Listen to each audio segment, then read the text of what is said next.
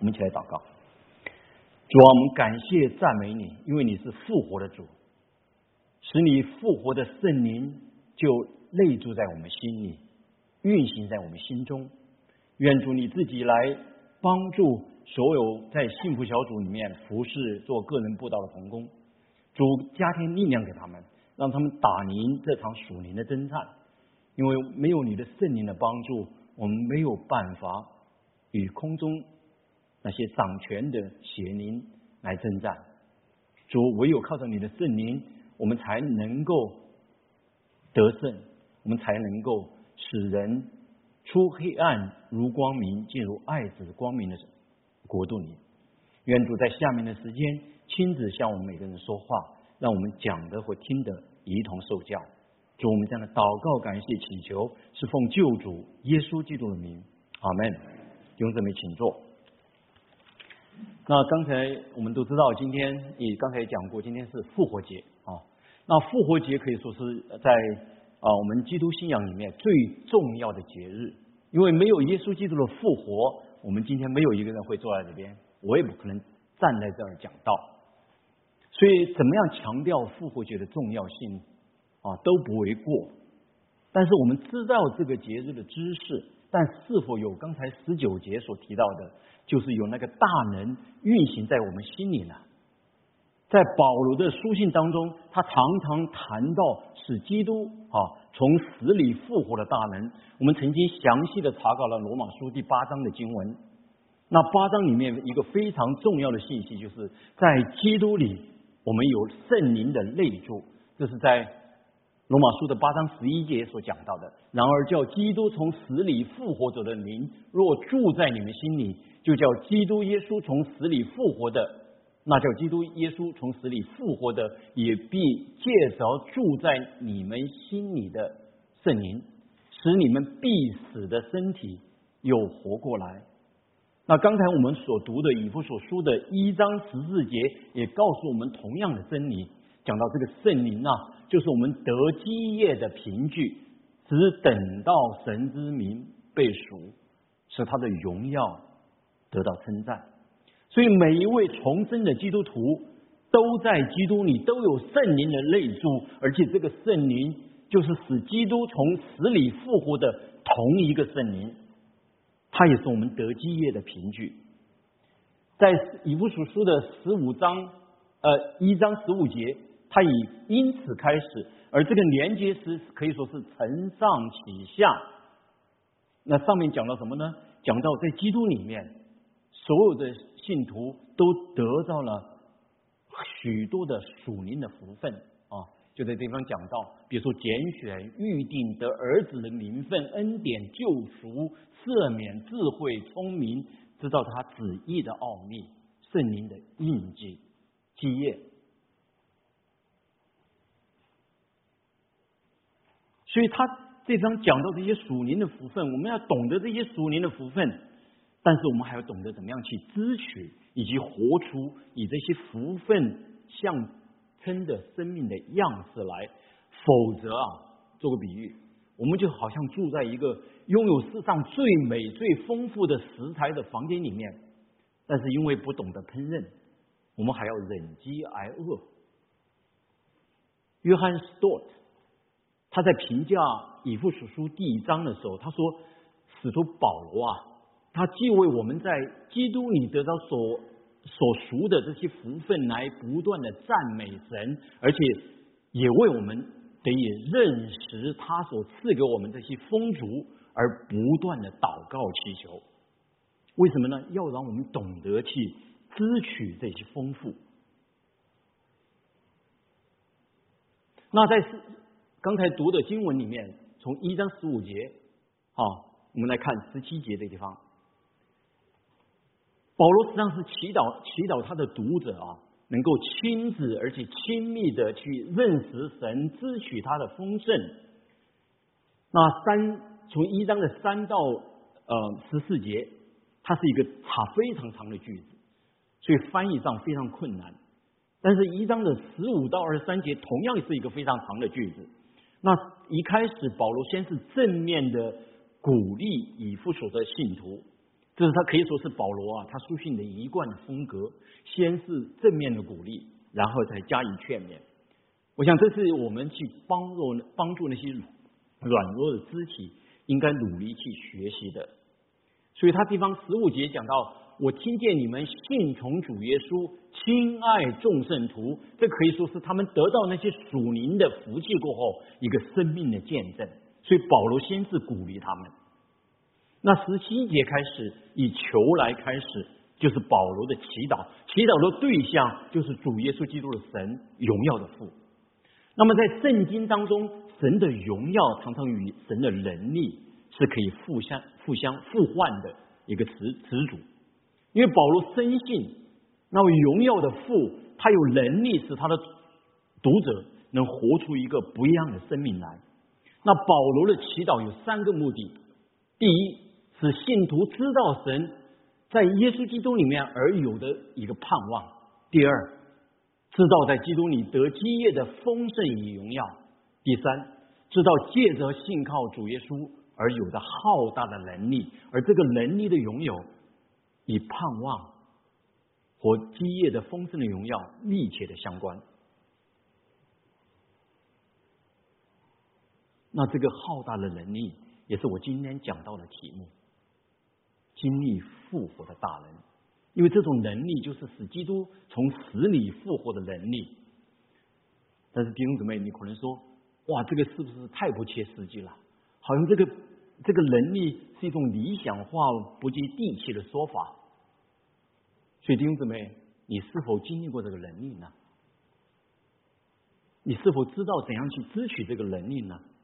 或者对你来说，运行在我们生命中、心中的那种能力，不过是一个知识而已，好像对我的生活、工作、侍奉，并没有太大的帮助。坦白告诉大家，我有时候也会有这样的感觉。那为什么会这么这样呢？期盼今天神借着他的话语来帮助我们，圣灵来引导我们。当然，这个既然是。使出保罗的为众圣徒的祈祷，也盼望今天成为我们每一个人，包括我自己的祈祷，也是对我自己所讲的道。那在十七节，保罗祈求主耶稣基督的神荣耀的父，将那赐人智慧与启示的灵赏给他们，使他们真知道神。所以我们要回答一个问题：所赐的那个灵是圣灵吗？我们不是有了吗？怎么还要祈求呢？什么叫做真知道神？这两个问题实际上是彼此关联的。所以，我们首先来看什么叫做赐人智慧启示的灵。那这个灵啊，pneuma，有时候是翻成圣灵的，但有的时候它指的是一个性情、态度、一种生活方式。耶稣基督在八福登山宝训八福里面，第一福讲的什么？虚心的人有福了。那个虚心就用的是 pneuma，但是显然在那里他讲的不是圣灵，而是一种谦卑顺服的态度和精神。在十七节，这个灵也不是指的圣灵。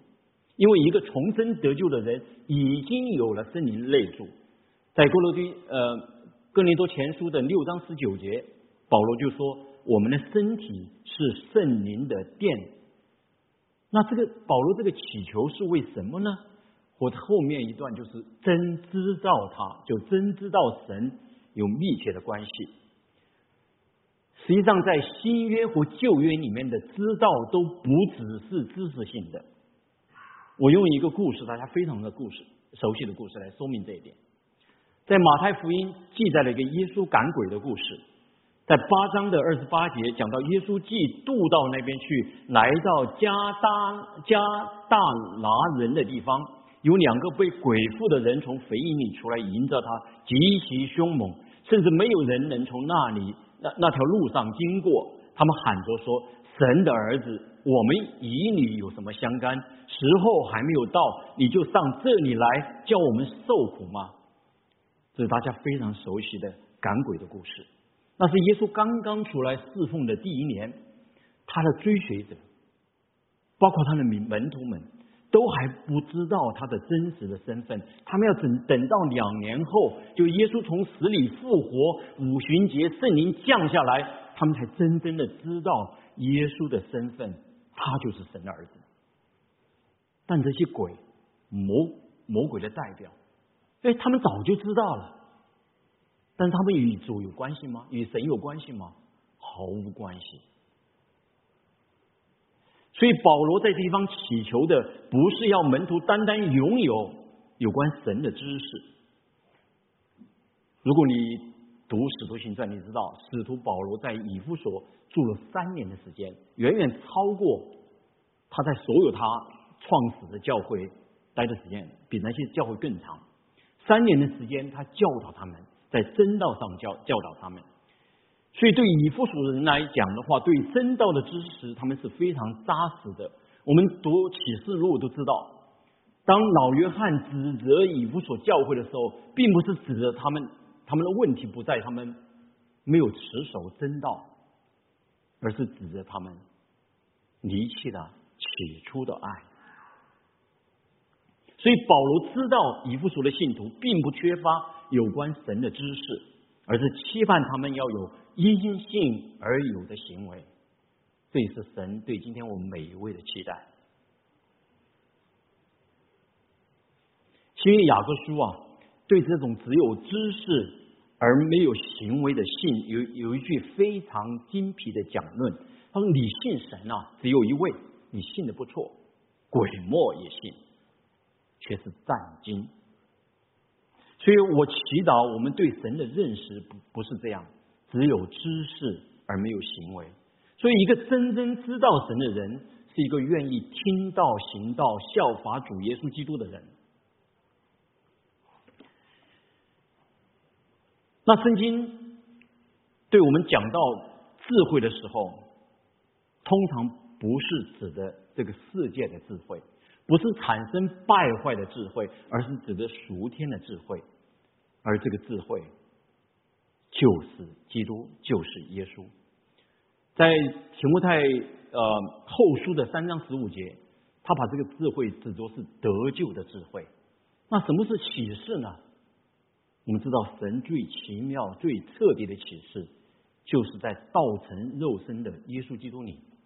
在哥罗西书的二章二节说，使他们真知道神的奥秘，就是基督所积蓄的一切智慧知识，都在它里面藏着。所以弟兄姊妹，我们已经有了基督，神的智慧与启示都在它里面。使徒保罗啊，他在哥林多前书的第一章，对那些寻求人的方法瞒了争论争端的哥林多教会的信徒说。犹太人是要神迹，希腊人是求智慧，但是保罗说他只传十字架的基督。周五我们的受难节聚会纪念主，主题就是十字架的再世，因为那十字架是神的智慧，离开十字架，我们不知道何为真正的公义；离开十字架，我们不知道何为怜悯。任何宣称在主持公义。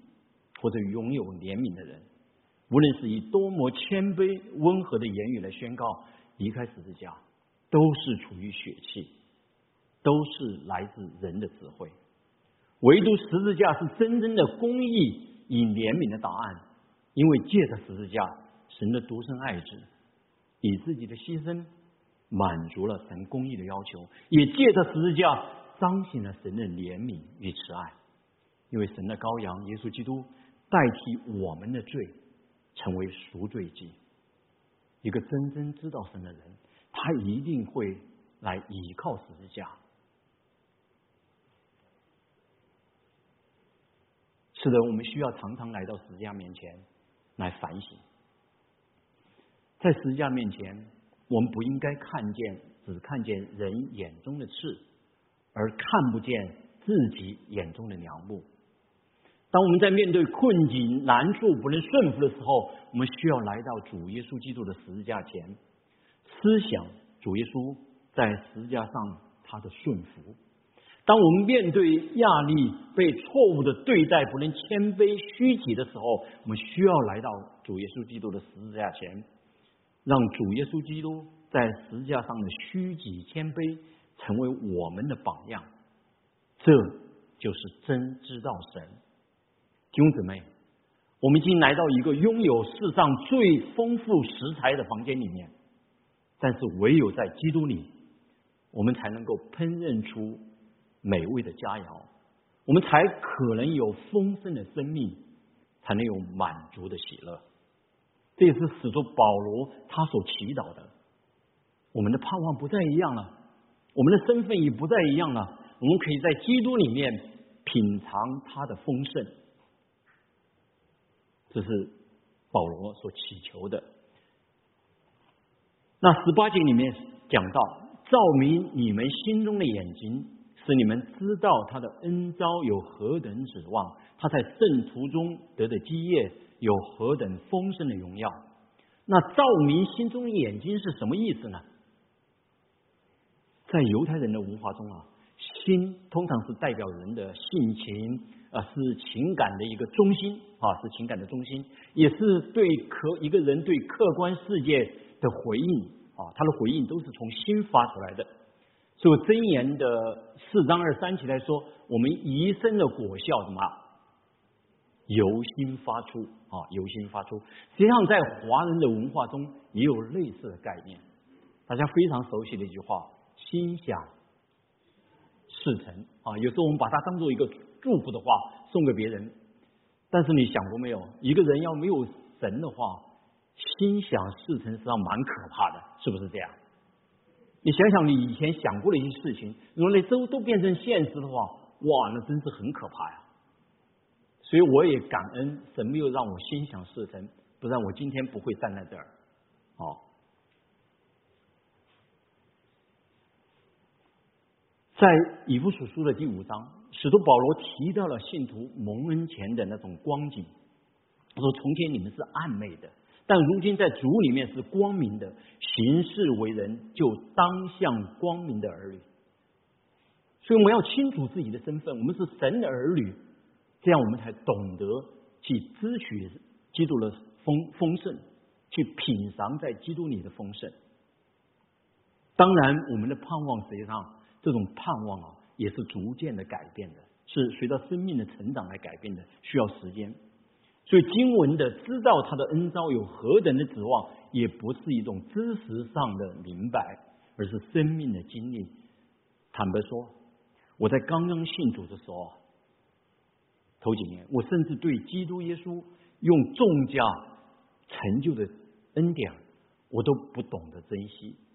因为我的盼望还是在世上那些短暂的事物上，有的时候我们只只有当自己的方法用尽，自己寻找了道路走到尽头的时候，我们才知道去品尝主耶稣基督救恩的丰富与甜美，我们才会知道在困困境中去倚靠神。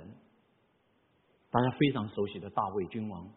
他生命中就有过这样的经历，走投无路，让他转向神，他得到力量，得到能力。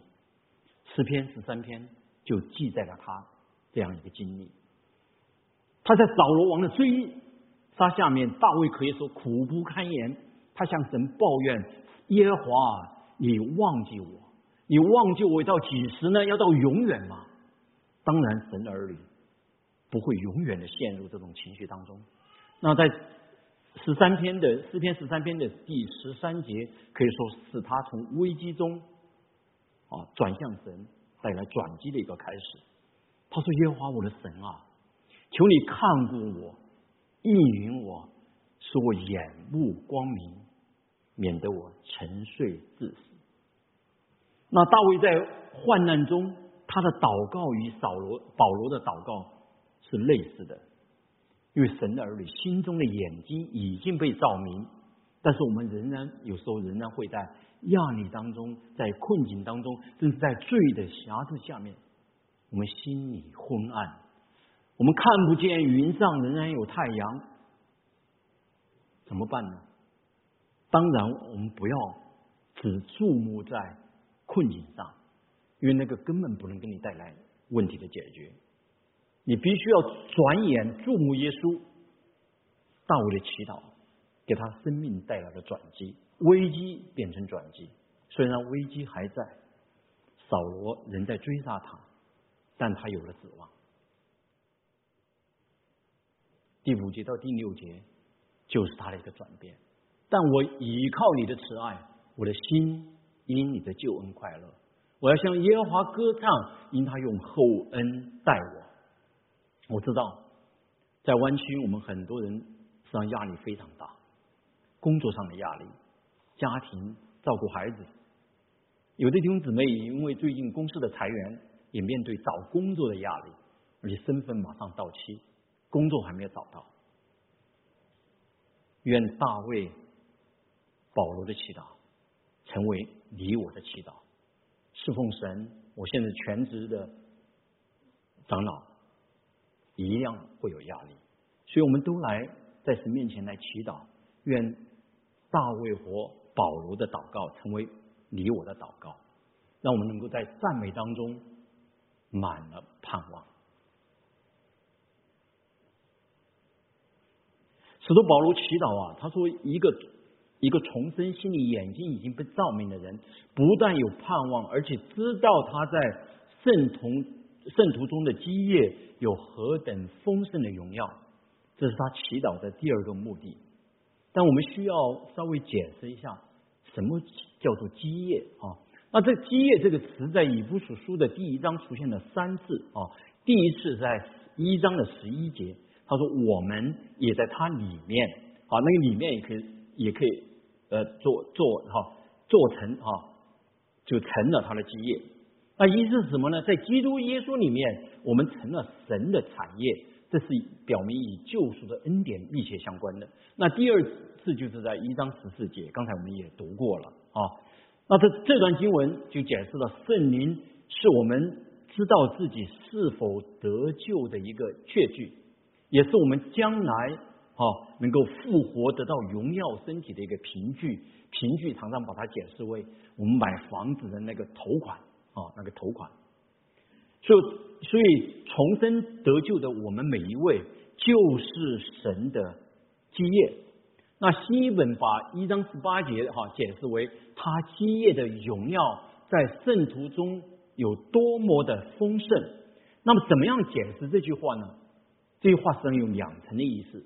第一层的意思与那个荣耀和丰盛有关，就是说神的那个基业会不断的扩展，圣徒们会传扬福音，让神的国度得到扩展，让神得到荣耀。我们都知道，人实际上是不能荣耀神的。当我们还活在最终的时候，我们只有亏缺的神的荣耀。但是唯有当我们认识耶稣基督在救恩当中，我们才能够荣耀神。所以，他的第一个层的意思就是盼望。我们心里的眼睛能够看见神，不愿一人存人，愿人人都悔改那个心意，是神的基业扩展，是神得荣耀。这在以父所书三章八节所表达的。他说：“我本来比众圣徒中最小的还小，然而他赐给我这个恩典，就要把基督那测不透的丰富传给外邦人。”初代教会的建立，也是与使徒保罗他的布道团队遵行大使命密不可分。那第二层的意思什么意思呢？是讲到，就是每一个我们都是神的基业嘛啊，我们每一位是神的基业。那这位创造天地万物的神，掌管宇宙万物的神，他的丰富成为我们的丰富，他一定会照顾。保护看顾我们，我想用一个比喻来说明啊。我们早期来到北美的，从大陆来的啊弟兄姊妹啊，我们大可能大部分人都已经置了房产啊。当我们第一次有拥有房产的时候，我们发现哇，不但房子是我的，呃，地产也是我的啊，不是说九十年就要还的，不是啊。当然，严格意义上讲，还不是你的。是银行的，是贷款公司的啊，但是还是让我让我们拥第一次拥有房产的非常的激动啊！我认识一个弟兄，动手能力非常强，他买了第一所房子过后，院子、地板，哇，都是他一边上班一边什么下班的时间、业余时间这么做来的啊，做起来的，那比装修公司还还还做做的好，因为自己的房产嘛。他费了很多力气啊！当然，我是动手能力比比较差了，只好请别人来帮忙哈。如果有他这么动手能力，我也愿意这样做，真的比专专业的装修公司还装的好。好，在基督里面，我们就是神的产业，神也会这样的保护看顾我们。所以弟兄姊妹，在基督里，我们能够支取神的丰盛。我们的生命也能够更加的美好，彰显神的荣耀。所以在哥罗西书的二章第九节说：“而神本性一切的丰盛都有形有体的居住在基督里面。”因此，弟兄姊妹，我们不需要需要花费大量的时间和精力，徒劳的去追求那些已经属于自己的福气。因为一切的丰盛都在基督里，我们不用祈求神赐下亮光，因为神已经通过他的话语充充足足的赐下了亮光，而我们所需要的是顺服神的话语。我们不不用祈求神赐力量，因为靠着那加给我们力量的，凡事都能做。我们也不需要祈求神。赐给我们更多的爱，因为所赐给我们的圣灵已将神的爱浇灌在我们心里。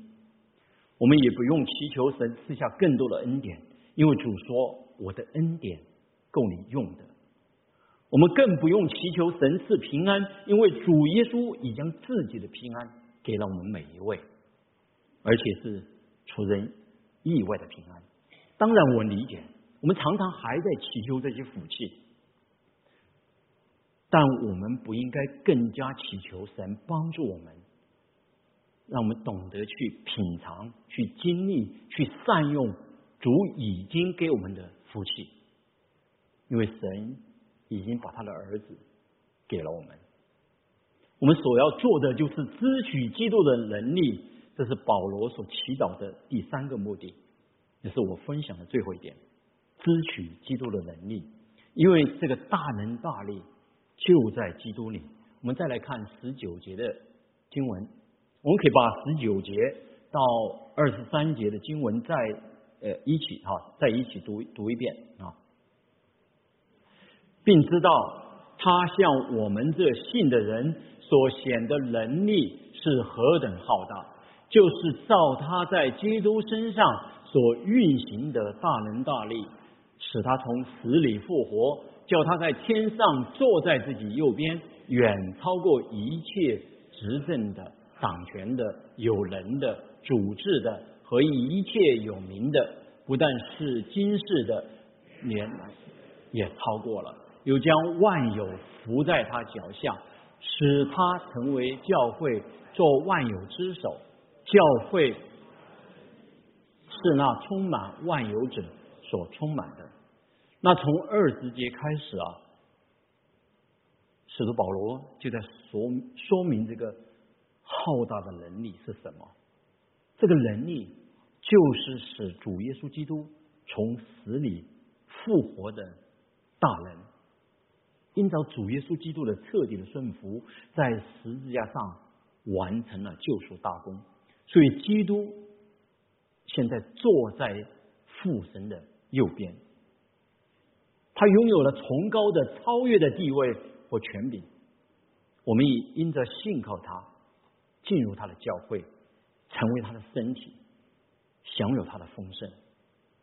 我们你如果你仔细看，你会注意到啊，从十九节开始，人称代词从你们变为了我们，因为使徒保罗不但祈祷他的读者。能够认识这个能力，也祈祷他自己能够认识这个能力。那罗马书的八章十一节刚才说，使基督从死里复活的同一个圣灵，今天就住在你我的心中。而是以弗所书的一章十四节讲，圣灵是我们得基业的凭据。使徒保罗与我们一样，都经历过基督复活的大能大力。他从一个残害基督的人，成为传扬基督、甘愿受逼迫的人。但是他说，还要不断的去认识、去支取这个力量，不断的去经历这个能力。我在前面曾说过，我们是否是否啊，有时候感受不到这个能力？为什么呢？有三个原因，是我们不能感受的这个能力。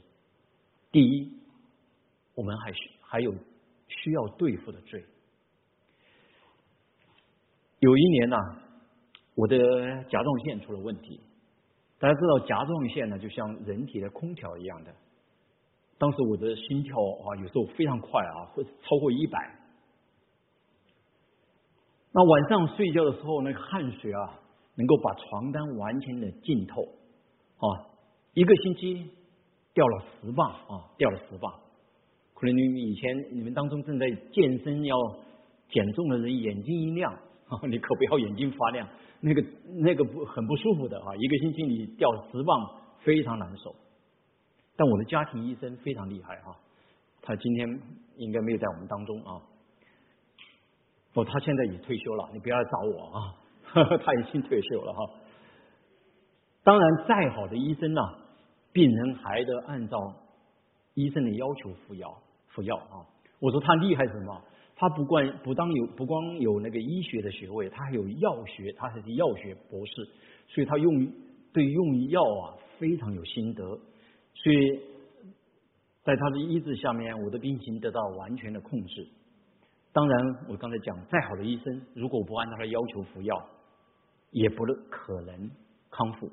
但是我知道我身体出了问题，所以我严格的遵守，因为我知道我有病，啊，我身体有问题。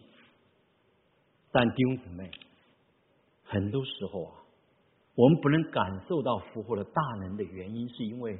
还没有认识到罪的可怕。使徒保罗就是一个对罪非常敏感的人，他知道一个人在基督里就不再被定罪，但是他却不断的倚靠圣灵对付罪。在周五刚才讲过，我们有个非常好的聚会，纪念主为我们受苦，来思想主耶稣基督在十字架上。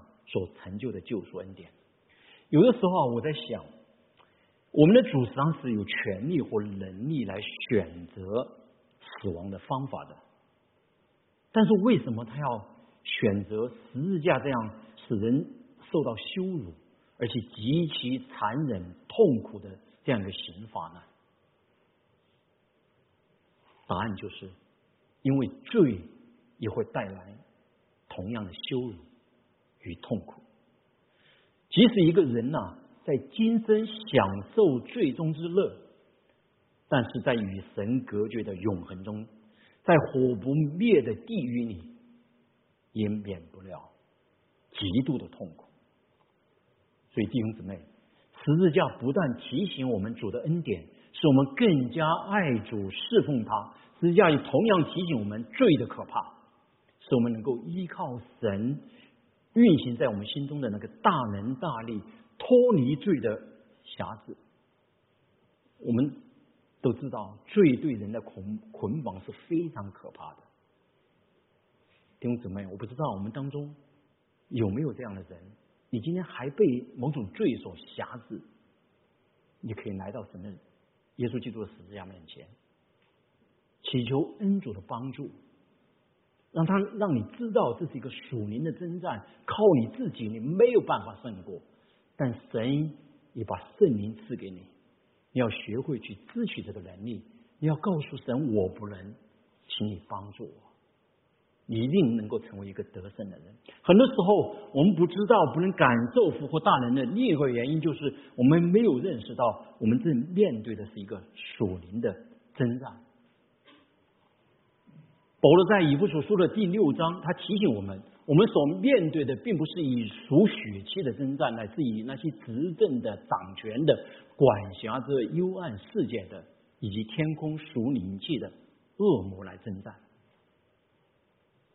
信主后，我们常常会提听到这个属灵的征战啊这个术语，但是我们真的有经历过吗？你真的相信你是处于属灵的征战当中吗？如果你不相信的话，你觉得你会很安全的？在战争中，士兵战场上的士兵从来不会认为他安全。如果他这样认为的话，下秒他就危险了，有生命之忧。所以在战场上的士兵，唯一能够让自己安全，除了保护自己、躲避敌方的攻击以外，他还有有武器。如果将来我们会查到啊，呃，这个哥林呃，西弗所说的第六章，保罗讲到那个属灵军装的时候，那些全是保护的，只有一个圣灵，当做宝剑啊，神的话，圣灵当做宝剑，那是唯一的提到我的武器。因为唯有圣灵能够帮助我们胜过那个掌管幽暗世界的恶魔的力量。你靠你的血气，你没有办法抵挡的，你你连看他都看不见。特别是在我们在为主得灵魂，你能真正的感受到从主而来的这个大能大力的帮助。那过去的过去的几期的幸福小组布道的时候。有些童工就跟我分享，他真的能够感受到这个来自这个恶魔的攻击，而且能够感受到主从主而来的那种保护。我们已经开始第六期的幸福小组，也迫切的需要弟兄姊妹的带导，因为这是一个属灵的征战，必须靠主这位始祖从死里复活的圣灵，他的大能，我们才能够得胜。才能使进入我们当中的 best 与我们一样出黑暗进入爱子光明的国度。最后，我们不能经历神的复活大能，另外一个原因是我们没有认清主耶稣基督他的崇高的地位以及身份，没有让基督在我们生命中来居首位啊。我们都知道耶稣的门徒啊。他们经历复活的大能是在耶稣升天五行节，圣灵降下以后。当圣灵按照主耶稣基督的应许，就说圣灵降临，你们要得到能力，在耶路撒冷、撒玛利亚、犹太全地，直到地极，做我的见证。圣灵降下，门徒们知道了耶稣真正的身份，他已经掌权，坐在天父的右边。他是得胜的永远的君王。那些不久前还在惧怕躲藏的门徒，不再惧怕，运行在他们里面，使耶稣基督复活的大能，使他们勇敢的在犹大犹太人的官长面前为主做见证。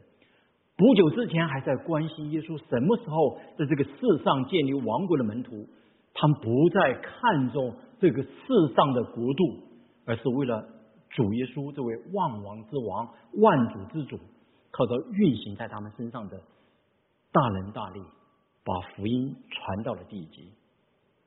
很多时候，我们不能感受到是基督从死里复活的这个大能在我们生命当中，是因为我们没有让我们的让主在我们的生命中居首位。我们只看见眼前自己的需要、自己的重要性。用句俗语说：“自己的一亩三分地，看不见神国度的需要。”耶稣已经掌权，弟兄姊妹，他的权柄远超过世上一切执政的、掌权的万有，都已经伏在他脚下。我们的身体是他的殿，父神一切的丰盛都有形有体的居住在基督里面。我们所做要的，所要做的。就说凭着信心迈出第一步。大家回想一下，当初以色列的百姓他们过约旦河的时候，如果单凭眼见，他们永远不可能看见约旦河断流。但他们凭着信心把脚踏在水中的时候，神的大能就运行在他们当中，他们过干地，跨越约旦河。所以弟兄姊妹，可能在今天在你生命当中，也有也有某些事情是需你需要你凭信心迈出第一步的。当你迈出这一步，你就能够经历到神的大能大力。使徒保罗还讲讲了另外一个支取基督能力的秘诀，就是承认自己的软弱。因为神的能力是在人的软弱上显明的，所以弟兄姊妹，我们祈祷，我们真知道神能够听到行道，一个真正知道神的人，他看重自己因为基督耶稣而有的救赎恩典而有的身份地位。也愿意凭着信心品尝在基督里的丰盛，经历使基督从死里复活的大能。愿今天这边祷告也是信息，成为我们每个人的帮助与安慰。我想下面我们用一首诗歌来回应神的话语，就是十字架。我们常常思思想在十字架面前来到神的。十字架面，主耶稣的十字架面前来反思，来思想，神既然给我们这么多恩典，我们怎么能够活出与这些恩典相称的这样的生命来呢？愿我们常常来到十字架面前，让我们用信心的眼睛仰望十字架，